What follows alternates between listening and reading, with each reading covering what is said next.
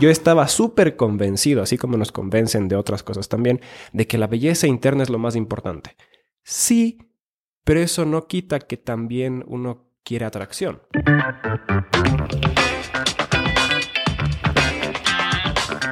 Soy Jimmy Zarango, tengo 32 años, soy ecuatoriano, he tenido la oportunidad de vivir en Argentina y en mi país natal y una de las cosas que más me llama la atención es mirar el temor que tiene la gente a llegar al tercer piso. Y yo soy Samuel Melo, tengo 27 años, soy nacido en Finlandia, he vivido en Ecuador y a veces como finlandés pienso que quizás los ecuatorianos y la cultura latina ¿Comienza su vida adulta demasiado tarde? ¿O será que los finlandeses comienzan demasiado temprano? Este podcast se trata de desmitificar la llegada al tercer piso. Queremos darte la mayor cantidad de información posible para que puedas construir un panorama real de lo que te espera. Bienvenidos al Club de los 30. Un podcast desde el tercer piso. Qué gusto saludarles. Este es el episodio número 5 del Club de los 30, un podcast desde el tercer piso en el que ya hemos abordado tema de responsabilidad, madurez. Hablamos también en el episodio anterior sobre enamorarse y qué cambia con esto al llegar al tercer piso. Pero antes de ir con el tema, quiero saludarle a mi pana Samuel Melo, con quien hacemos este podcast tan treintañero. Hola, amigo Yalal. ¿Alguna vez habías pensado que tú podrías ser Yalal y yo Rodrigo? Podríamos.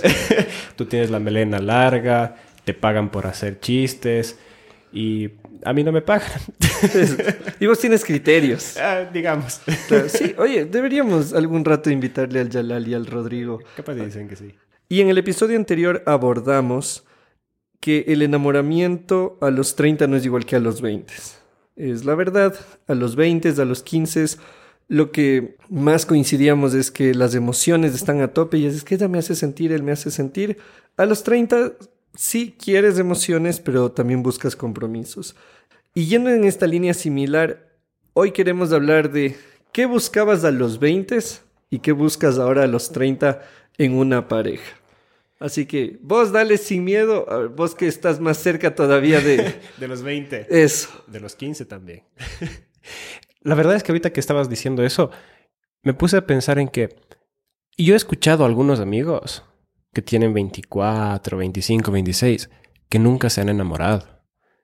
Yo para los 25 ya me había enamorado 38 veces por minuto. Sí, en el, en el troll, el loco, es como que ¿Será que, ¿Será que su estándar de enamoramiento es full más alto que el de uno? Oye, ¿a vos sí te pasaba eso de subirte en el bus? Claro. Mirarle a una chica y pensar, ¿y si se sienta al lado y se hace la conversa? Claro, pues. Te imaginabas todo toda la historia y de repente se bajaba y decías, oh no. Vaina, se fue el amor de mi vida. Un pedazo de mi corazón se acaba de bajar del bus. Se cayó en la alcantarilla. Oye, a mí me pasaba eso en el trole, en el bus. ¿De qué será que depende de si es que realmente consideras que ya estás enamorado o no? ¿Será que nuestro estándar de enamoramiento era demasiado bajo? ¿Será que no nos prestaban atención cuando éramos adolescentes? No, yo creo que, que más bien yo creo que va por la onda de, de la ilusión. y también de las películas, porque en las películas hay esto, el chico que va caminando, se le caen los cuadernos, porque es del bobo del curso y la chica, oh no, yo te ayudo y es la noria la más guapa y se rozan las uñas y nace una historia. Entonces nosotros hicimos un video musical y yo quería que sea así. Yo ya tenía escrito todo, pero vino la pandemia y se acabó la cosa. Bueno, esperaremos ese tu, ¿cómo sería tu debut como cineasta? Cuando uno piensa en el tema del enamoramiento, me acuerdo que alguna vez escuché a mis 24, 25 años un pana de mi misma edad que dijo yo nunca me he enamorado y me pareció la cosa más absurda de la vida por el simple hecho de que él había estado como con cuatro o cinco chicas. Y digo, ¿cómo, ¿cómo estás con alguien si no te enamoras? Bueno, que, que es habitual, o sea, lastimosamente es algo que sucede. Sí, cierto es. El touch and go. el de, sí, veamos qué onda, salgamos, vacilemos. Vacilar en Ecuador, para quienes nos escuchan desde otros países, es el besarte sin compromiso. Pienso, yo jamás estaría con alguien que no me guste un montón, pero así, o sea, que no pueda dejar de pensar en ella. Ya. Y eso al menos era un, un mínimo estándar que tenía cuando tenía mis veintes. Ahora tengo otros estándares que también incluyen ese, pero no me imaginaría jamás no estando con una chica que no me guste full, como para decir estoy enamorado. Pero parece que sí han habido panitas que... No, de hecho, sin, sin irnos lejos, yo en el episodio anterior mencionaba que, que en mi caso, a, a mí sí me pasó eres eso. de esos, pues entonces. Tú eres el Ah, cerdo. Bueno, entonces, entonces tú tienes que, te- que explicar aquí a la audiencia. Claro, pero es que ahí es un tema de inmadurez. Y es como yo decía la semana anterior. Es. Y ojo, ojo que no le culpo a la inmadurez como si fuera algo externo a mí, sino a mi inmadurez, en la que yo sí pensaba que tenías que sentir algo. Y el día que ya no sentías, entonces es porque se acabó el amor. Luego con los años. Como los papás de uno cuando se divorcia. Eso, bueno, en, lo- en el caso de los papás, por ejemplo, es curioso, porque hay papás que se divorcian, hay parejas que se divorcian y dicen yo todavía le amo, pero es que él no me hace bien. Y ahí entra el componente de emoción, compromiso, responsabilidad. Hay, hay un triángulo, el triángulo de Stenberg, que es el de pasión, responsabilidad y compromiso, no, e intimidad. Entonces Stenberg dice, estas son las tres patas de la silla. La pasión, el ruido que no te gusta que hagan. Le ves a la chica y dices, "Ah, quiero, quiero besarle, o la chica le ve al chico y dice, ay, cómo me encanta despertarme y mirarle. Eh, la pasión, lo, lo fogoso, lo animal, por decirlo Me así. despierto y primerito abro el Instagram para mirarla. Eso sí, para chequearle. Y luego mi, mi esposa me hace despertar y diría alguno, no sean así, no sean puercos. Pero entonces la pasión como el componente eh, fogoso, el fuego. De ahí Stenberg habla de la intimidad, que es la intimidad en este caso emocional. Ah. Entonces él dice, alguien a quien puedes contarle tus, lo que- las frases de Facebook, tus más oscuros secretos, puedes confiarle tus miedos. Dentro de la intimidad emocional está el ser tal cual tú eres y no tener que fingir.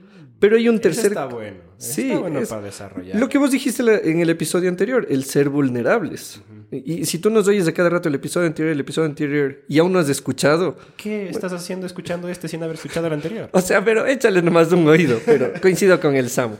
Y entonces en la intimidad emocional está el hecho de soy, no pretendo ser. Y el tercer componente de este triángulo de Stenberg es el de la responsabilidad, porque él dice, hay parejas que tienen mucha pasión, se ven y se comen a besos, ya. Dices, ay, qué bestia, la relación más fogosa que he tenido, ya chévere. Am, Tienen intimidad. el segundo, es que con él puedo ser tal cual soy, con ella Puedo, puedo, contar ser mis chistes tal cual soy. eso, y, y sin ser buleado. Ya, pero dice, pero hay parejas que tienen esos dos, pero no tienen compromiso. Él tiene una cita médica en la cual él está preocupado y ella lo que le manda es un emoji tipo, dale, que te vaya bien. No hay responsabilidad sobre el otro o con el otro en, oye, estás bien, velo por tu bien, quiero cuidar por tu bien. Él dice también, hay parejas en cambio en las que hay responsabilidad e intimidad. Eh, te puede contar cómo es, puede ser vulnerable, está pendiente, oye, fuiste al colegio, fuiste al trabajo, fuiste a verles a los hijos, fuiste a tal cosa, pero no hay pasión, viene a ser un befo, una befa. Entonces yo creo que ese triángulo define para mí lo que uno en la vida adulta debería buscar. Es como un diagrama de Venn de tres elementos donde en el centro se conjuga todo. De ven, te amo. Eso. Vente. Vente mucho. Ven, te apasiono. Sí, o sea, y yo pensaría que esos, esos tres componentes terminan definiendo la responsabilidad, la intimidad, la pasión. ¿Y sabes qué es lo bacán del triángulo de Stenberg?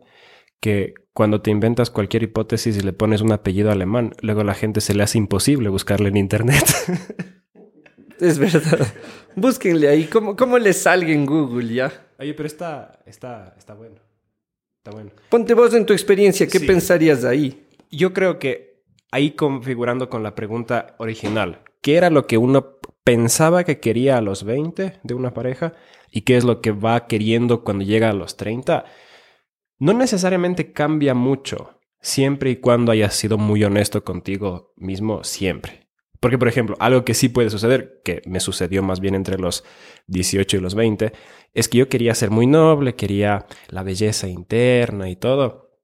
Y luego cuando estaba con una chica con una enorme belleza interna, una mañana me desperté pensando, solo no, me desperté solo, pero me desperté pensando, ¿qué pasa si la regreso a ver en la mañana cuando estemos casados y todo? Y no, no me gusta. O sea, ella no me atrae.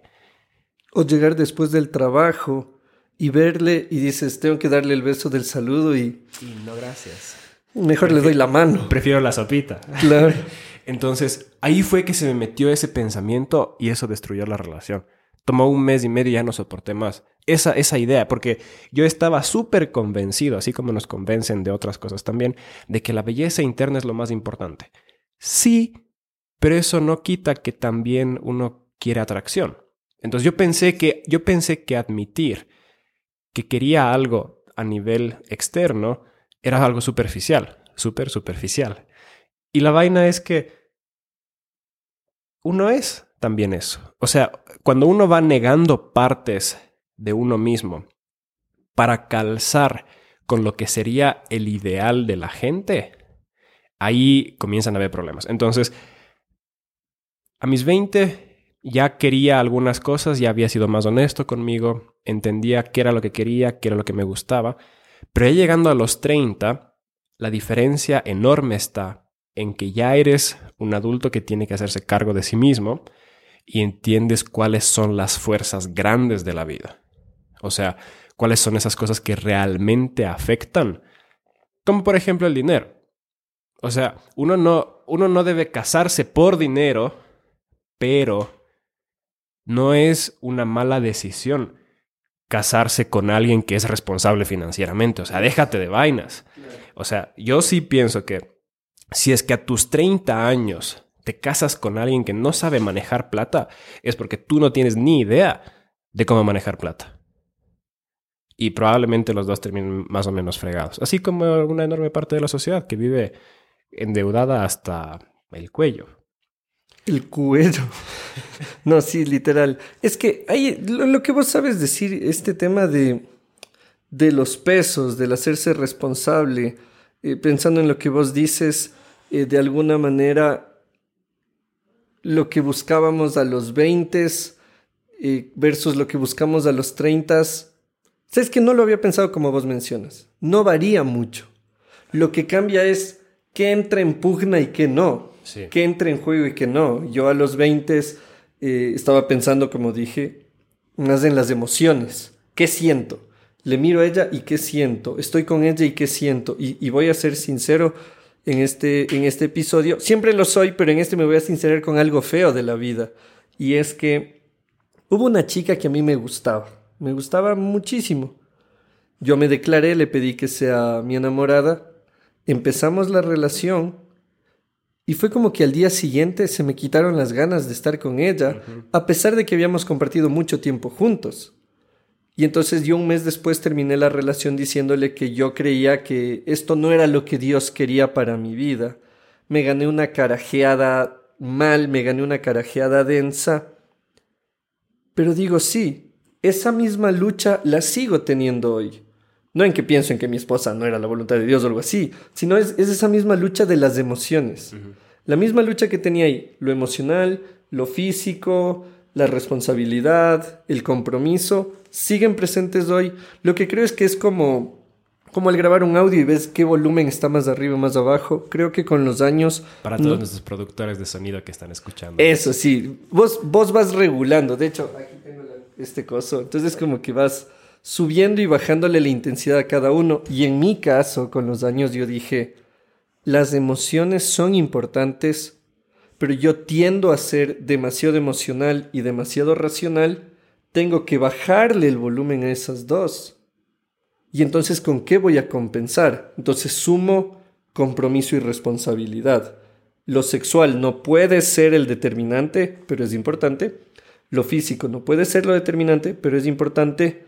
Pero veo que más importante en muchas ocasiones es ser responsable y estar comprometido.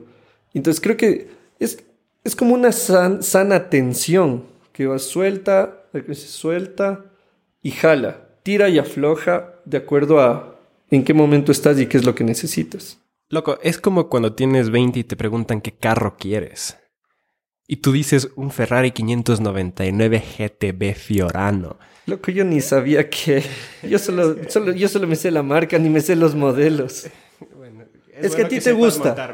Es, a ti te gusta, a ti te gusta. Entonces, cuando tienes 20, tú quieres un Ferrari. Y estás convencido de que vas a sacarte la madre durante tu vida trabajando para conseguir tu Ferrari. Pero cuando vas llegando a los Ahora, 30, pausa ahí. ¿Por qué el Ferrari? Porque se ve bien. Es bellísimo. Es, es, es la corona de la joya de los autos. Vas a ser la envidia de todos tus panas. Y para ir de la casa a la tienda, lo vas a hacer a 100 kilómetros en 3,9 segundos. Exacto. Pero cuando vas llegando a los 30, tú dices, si es que yo podría ahorita elegir cualquier carro, me encantaría tener el Ferrari, sí. Pero, loco, vivo en Quito, estoy rodeado de cuatro volcanes y los cráteres están en la 10 de agosto y Naciones Unidas. O sea, voy a romperle al carro en las calles aquí. O si es que lo dejo parqueado en cualquier callecita por ahí, primero me van robando. O te vienen y te rayan, algún envidioso. te, te meten un- una llaveciza o te secuestran. Comienzas a pensar en esas cosas y dices, creo que prefiero un Suzuki SZ. Claro. Yo, en- Porque- yo en mi caso preferí un Volkswagen Gol. Sigue siendo bonito, pero sobre todo yo necesito espacio. ¿Por qué? Porque dices, es que en el carro no voy a ir yo solo, voy a ir con amigos. Aquí ni siquiera tenemos gasolina como para cuidar el motor de un Ferrari. O sea, con la gasolina que hay aquí, estropearíamos el Estropearíamos el motor. Entonces, ahí te das cuenta de que podrías pensar que quieres algo a tus 20 por un montón de cosas, pero cuando vas progresando en la vida te das cuenta de que no tiene ningún sentido. No lo vas a poder disfrutar como tu corazón pensaba que podías disfrutarlo. De la misma forma es con aquella chica que es la más popular de toda la universidad, la más guapa y todo, pero cuando te vas haciendo más adulto, te das cuenta de que tiene un montón de defectos de carácter, que no sabe manejar plata, que justamente porque todo el mundo la adula tanto, ella no toma ninguna responsabilidad sobre sí misma, sino que piensa que todo el mundo vive para ella. Y te das cuenta de que jamás de los jamases quisieras compartir vida con ella. Entonces, eso, eso más o menos creo que es lo que sucede. De tus 20 a tus 30, te das cuenta de que quizás el Vitara SZ o el Golf GTI es mil veces mejor opción que tener un Ferrari 599. Y con esto no estamos haciendo de menos al- a nadie. O sea, porque también a veces uno o a dice... un par de personas. Eso. Pero o sea, que, lo, que lo procesen como puedan. Eso, eh, vayan al psicólogo. Ahí entra el tema de que uno dice, ah, ponte, y este sería un buen tema también para conversarlo en el futuro, que es el de, se están conformando. Ah, pudiendo tener un Ferrari, eliges un Suzuki o un Vitara. Ah, es que te estás conformando. Yo en cambio, yo no me conformo, yo busco lo mejor. Y ahí entraría un concepto para desarrollar en un podcast de entero, que es el, ¿qué es mejor? Exacto. Exacto. Cuando compras celular, ya no existe el mejor celular. Porque puedes elegir en base al precio, cuál es el mejor celular en base al precio, cuál es el mejor celular en base al procesador, cuál es el mejor celular en base a la batería, A la cámara. la cámara, la pantalla, y cada uno de estos son diferentes y existen los mejores en cada categoría. Entonces uno tiene que saber cuál es el tipo de vida que uno tiene, cuál es el tipo de vida que uno quiere y cuál es el celular que mejor se, eh, se presta para eso. Lo mismo que con un carro. Eh, Y lo mismo con una pareja. O sea, termina Todo así. esto es una gran metáfora. Eso. O sea, todo esto termina diciéndonos lo mejor para el Samuel no necesariamente es lo mejor para el Jimmy. ¡Tarán! y por eso es que cuando ya uno se va haciendo grande y sus panas se casan y uno pregunta, ¿por qué te casaste con ella? Loco, no si es tú eres tan pin... tuyo. Claro, y ahí es cuando decimos, si vos eres más pintón, tenías que conseguirte una chica más guapa. y es vos por... eres un 8, ella es un 6. ¿Por qué te casaste con ella? Pero es que ese es el tema. Justamente porque ella tiene lo que yo quiero, lo que necesito y lo que me va a servir para construir la vida en pareja que tanto queremos. Si viniste por respuestas, te llevas más preguntas. Esto es el Club de los 30, un podcast desde el tercer piso. El Club de los 30, un podcast original producido desde Ecuador para el mundo. Escúchanos en Spotify, Google Podcast, Apple Podcast y en elclubdelos30.com.